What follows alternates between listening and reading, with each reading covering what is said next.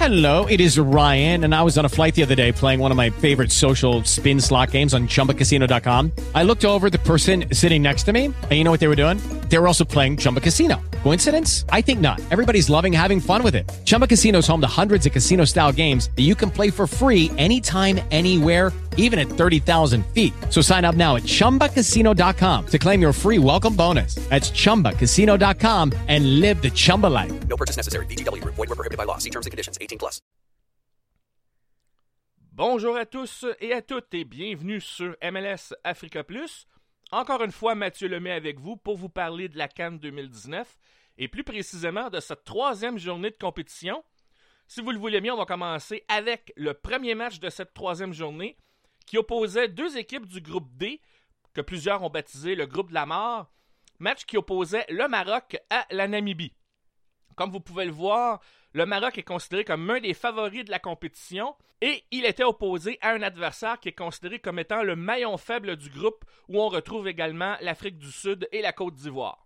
Ceci étant dit, le Maroc euh, ne s'était pas vraiment rassuré lors de ses deux précédents matchs amicaux avant la compétition puisque les Lions de l'Atlas avaient perdu ces deux derniers matchs. Et l'une de ces inquiétudes était notamment l'animation offensive. Alors on se demandait, face à une équipe comme la Namibie, si le Maroc allait pouvoir se relancer offensivement.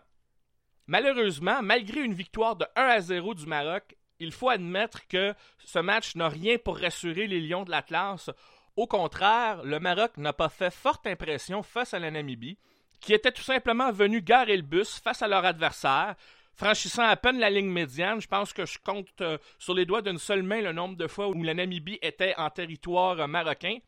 Du côté des Lions de l'Atlas, eh bien, on attendait beaucoup des joueurs à l'attaque, notamment Hakim Ziyech, mais malheureusement, cette attaque marocaine, malgré une domination dans toutes les statistiques au niveau de la possession des passes et du contrôle du ballon, il n'y a eu aucune inventivité, aucune idée, aucune prise de risque vraiment qui a permis au Maroc de vraiment secouer cette défensive namibienne. J'en veux pour preuve le fait que Ziyech, qui est considéré comme un des meilleurs joueurs de la sélection marocaine et dont on a beaucoup parlé suite au parcours de l'Ajax Amsterdam en Ligue des Champions, club où évolue l'international marocain, eh bien, pour l'allié offensif, ses tirs se sont révélés beaucoup trop écrasés pour menacer le gardien Kadzapua. En fait, sa meilleure chance, c'était un tir raté qui a dévié au point où Kadzapua a dû effectuer un geste réflexe de la jambe pour faire l'arrêt à la 72e minute. En fait, la seule menace marocaine est venue de Nabil Dirar, qui a obtenu la meilleure occasion en première mi-temps. Sa frappe puissante à la dixième minute a dû forcer le gardien à dévier le tir par-dessus la transversale de justesse. Alors, face à ce manque euh, d'inventivité et à ce manque d'inspiration, au retour des vestiaires, il a fallu faire quelques changements, mais il y a un des joueurs de la formation, Amrabat, qui a essayé de sonner la révolte pour les siens en se montrant beaucoup plus animé en deuxième période. En véritable guerrier, il a tenté, au contraire, de guider les troupes pour aller chercher ce but vital pour leur assurer l'avantage. Mais les Marocains ont semblé incapables de briser à nouveau cette défensive namibienne malgré une pression de plus en plus accrue. L'un des joueurs, par contre, qui a aidé le Maroc en deuxième mi-temps à un peu mieux paraître, c'est Sofiane Bouffal, qui était sur le banc en début de rencontre. Il est rentré en jeu à la 58e minute et il a obtenu pas moins deux chances de marquer peu de temps après son entrée, notamment deux minutes après, où son tir avait chauffé les gants du gardien Kadzapua.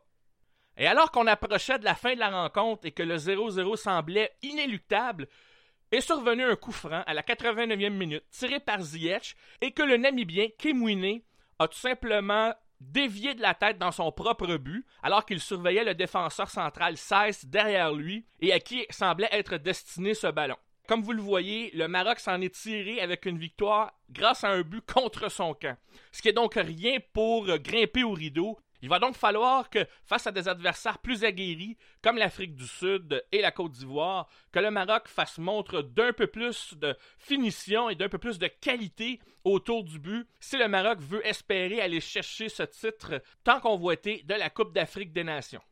Du côté de la Namibie, eh bien, comme c'est une des formations les plus faibles présentes à la compétition, c'était prévisible de les voir garer le bus, mais les Namibiens ont quand même failli voler le match aux Marocains parce qu'un match nul de 0-0 aurait fort probablement placé le Maroc dans une posture beaucoup plus compliquée au sein du groupe D.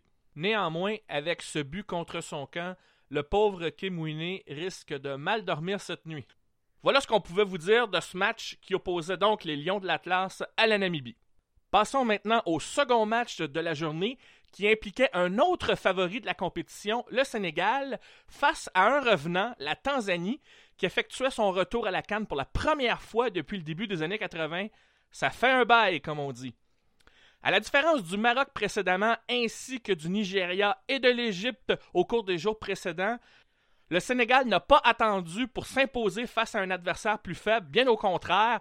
Les Lions de la Teranga ont démontré leur supériorité de bout en bout face aux Taifa Stars et ils ont remporté une victoire assez facile de 2 à 0 qui aurait pu s'avérer beaucoup plus imposante n'eût été du manque de réalisme de certains des leurs, à commencer par l'attaquant Mbaye Nyang, qui joue avec le Stade Rennais et qui a manqué plusieurs chances de marquer, dont deux d'entrée de jeu lorsque le match a débuté.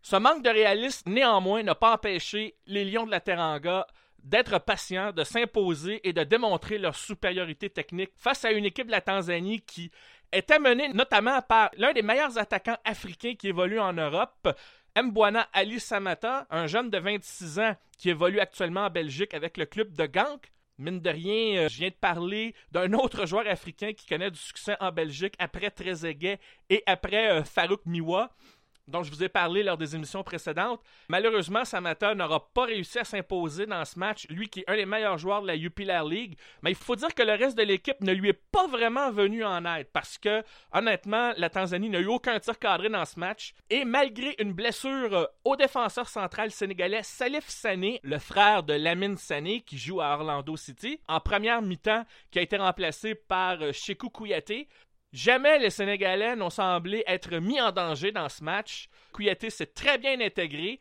Malheureusement pour Sané, ça semble être une blessure sérieuse à la cheville et la suite euh, de la compétition semble compromise dans son cas. On va espérer que cette perte euh, d'un titulaire en défense centrale ne vienne pas trop affecter le jeu des Sénégalais pour la suite de la compétition. Maintenant, pour en revenir euh, à l'aspect offensif, le premier but du Sénégal a été inscrit à la 29e minute grâce à une belle petite passe de Idrissa Gueye qui joue en Angleterre à Keita Baldé, l'ancien monégasque euh, qui est allé d'une frappe à terre pour battre Manula, qui avait été jusque-là plutôt solide, puisque, comme je l'ai dit tout à l'heure, Mbanyang a raté deux chances euh, de marquer, et l'une d'entre elles a été contrée par Manula. Par la suite, de retour des vestiaires, le Sénégal a poursuivi sur sa lancée, même si avant la mi-temps, les Lions de la Teranga avaient raté d'autres chances d'aller chercher le but d'assurance. On pense à un but refusé à Ismail Assar, à un penalty évident qui n'a pas été accordé par l'arbitre, à nouveau à Ismail Assar qui avait été fauté dans la surface. C'est finalement au retour des vestiaires, sur un corner qui avait été renvoyé plein axe par la défensive des Taïfa qu'un jeune joueur de 20 ans Crépin Diata, il est allé d'une fusée des 20 mètres pour surprendre Manula à la 64e minute. Crépin Diata qui a été nommé le joueur du match et avec raison, il s'est montré très très fort sur le terrain et on parle d'un jeune de 20 ans qui était dans la formation partante pour remplacer entre autres Sadio Mané, la grande vedette du Sénégal, qui était suspendu suite à une accumulation de cartons jaunes lors des qualifications. Aliou Cissé, le sélectionneur du Sénégal, a donc une autre arme dans son arsenal sur lequel il pourra sans doute compter. Parce que Crépin Diata, il faut le dire, c'est une des jeunes révélations à surveiller du côté du Sénégal. C'est un milieu de terrain très polyvalent qui évolue actuellement, coïncidence, en Belgique lui aussi, cette fois avec le FC Bruges. On est rendu à quatre joueurs africains, mais surtout trois qui se sont illustrés pour l'instant dans la compétition et qui évoluent tous en Belgique. Bref, Crépin Diata ne s'est pas contenté de marquer le but d'assurance pour les Sénégalais. Son volume de jeu, qui est une de ses aptitudes, la qualité de ses orientations sur le terrain, ont su apporter du lien et de la cohérence au sein de son équipe dans l'animation offensive. On peut dire que le jeune de 20 ans, qui est d'un petit gabarit, 1m73, c'est plus petit que moi, a démontré déjà pas mal de maturité. Et Aliou Cissé, après le match, a déclaré qu'il pouvait faire encore mieux. Imaginez. Néanmoins, son émergence est tout récente dans l'équipe A, mais on peut dire que ses qualités viennent combler un déficit technique dans l'entrejeu sénégalais parce que le milieu de terrain sénégalais est composé principalement de joueurs au profil euh, marqué par euh, des aptitudes de puissance et pas nécessairement par des aptitudes techniques. En somme, si Mbaye Nyang peut concrétiser ses chances lors des prochains matchs et surtout avec le retour de Sadio Mané dans la formation, on peut espérer que le Sénégal fasse encore mieux pour la suite de la compétition, parce que rappelons-le, l'un des défauts de cette sélection, c'est souvent de ne pas tenir des performances cohérentes et surtout de ne pas toujours jouer les 90 minutes. Mais je trouve encourageant que cette fois, l'équipe a dominé de bout en bout, n'a pas montré de faille de concentration pour une fois, mais comme il s'agit d'un adversaire très prenable, on va attendre de voir, face à l'Algérie notamment, ce que le Sénégal pourra nous réserver pour la suite. Mais néanmoins, contrairement à d'autres favoris, il n'a pas connu un faux départ et par le côté, on va dire, globalement rassurant de son jeu, cela veut dire qu'il faudra néanmoins compter sur ce favori pour la suite de la compétition en admettant qu'il continue sur sa lancée. Voilà ce qu'on pouvait vous dire sur ce match opposant le Sénégal face à la Tanzanie. Ne restait plus qu'un dernier affrontement pour conclure cette troisième journée de la Cannes 2019 et c'était l'Algérie face au Kenya. Et à l'image du Sénégal, eh bien, l'Algérie a su s'imposer assez aisément face à un adversaire plutôt accrocheur, mais qui manquait clairement de ressources pour venir à bout d'un adversaire beaucoup plus fort. L'Algérie, en fait, contrairement au Sénégal, n'a eu besoin que de la première demi pour marquer ses deux buts et ainsi se placer, euh, si on peut dire, en mode gestion pour le reste de la rencontre et l'emporter 2 à 0. En dépit de quelques chances ratées de la part de Belaïli au début du match, l'Algérie a réussi à déverrouiller le verrou kenyan un petit peu plus tard en première mi-temps suite à une percée du latéral de l'OGC Youssef Attal qui a trouvé le moyen de se faire euh, accrocher dans la surface de réparation. Logiquement, l'arbitre a sifflé un penalty qui a été transformé par l'attaquant Bagdad Bouneja et c'était 1 à 0 pour les Fennecs. Le plus dur à ce moment-là était pour ainsi dire fait, mais on n'a pas attendu d'être en deuxième mi-temps pour inscrire le but d'assurance, puisque juste avant la pause, Riyad Mahrez a profité d'une belle remise de Ismaël Benassar. Mahrez qui avait su s'isoler derrière la défense kenyane pour d'une frappe assez solide donner un avantage de 2 à 0.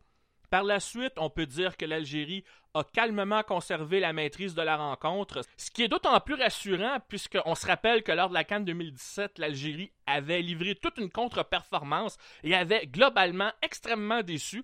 Mais depuis l'arrivée en poste de Jamel Belmadi à la tête de la sélection, on sent que les Fennecs sont revenus aux fondamentaux, que les joueurs jouent de façon un peu plus calme et, et ont finalement relégué aux oubliettes leurs ennuis, sont revenus en fait euh, à un sens du collectif et à une animation offensive qu'on aime voir. Et c'est euh, d'autant plus euh, intéressant que l'Algérie n'est pas spécifiquement considérée comme un des favoris de la compétition, mais on les a sentis justement jouer sans pression depuis que Belmadi est en poste. Attendez-vous à ce que l'Algérie arrive clairement dans le rétroviseur des favoris, à commencer par le Sénégal, qui sera l'un de ses adversaires dans la phase de groupe. Voilà donc ce qu'on pouvait vous dire très rapidement sur euh, ce dernier match de la journée entre l'Algérie et le Kenya. Encore une fois, trois matchs au programme demain, avec en ouverture la Côte d'Ivoire qui sera opposée à l'Afrique du Sud, ça promet des flamèches, suivi ensuite par le match qui opposera la Tunisie à l'Angola, et pour conclure, le Mali qui fera face à la Mauritanie. Merci à tous et à toutes euh, d'avoir été à l'écoute. Je vous retrouve donc comme à l'habitude demain pour le compte rendu de la quatrième journée. Ici Mathieu Lemay qui vous dit au revoir et à demain. Hello, it is Ryan, and I was on a flight the other day playing one of my favorite social spin slot games on chumbacasino.com. I looked over the person sitting next to me, and you know what they were doing? They were also playing Chumba Casino. Coincidence? I think not. Everybody's loving having fun with it. Chumba Casino is home to hundreds of casino style games that you can play for free anytime, anywhere, even at 30,000 feet. So sign up now at chumbacasino.com to claim your free welcome bonus. That's chumbacasino.com and live the Chumba life. No purchase necessary. Group. Void prohibited by law. See terms and conditions. 18 plus.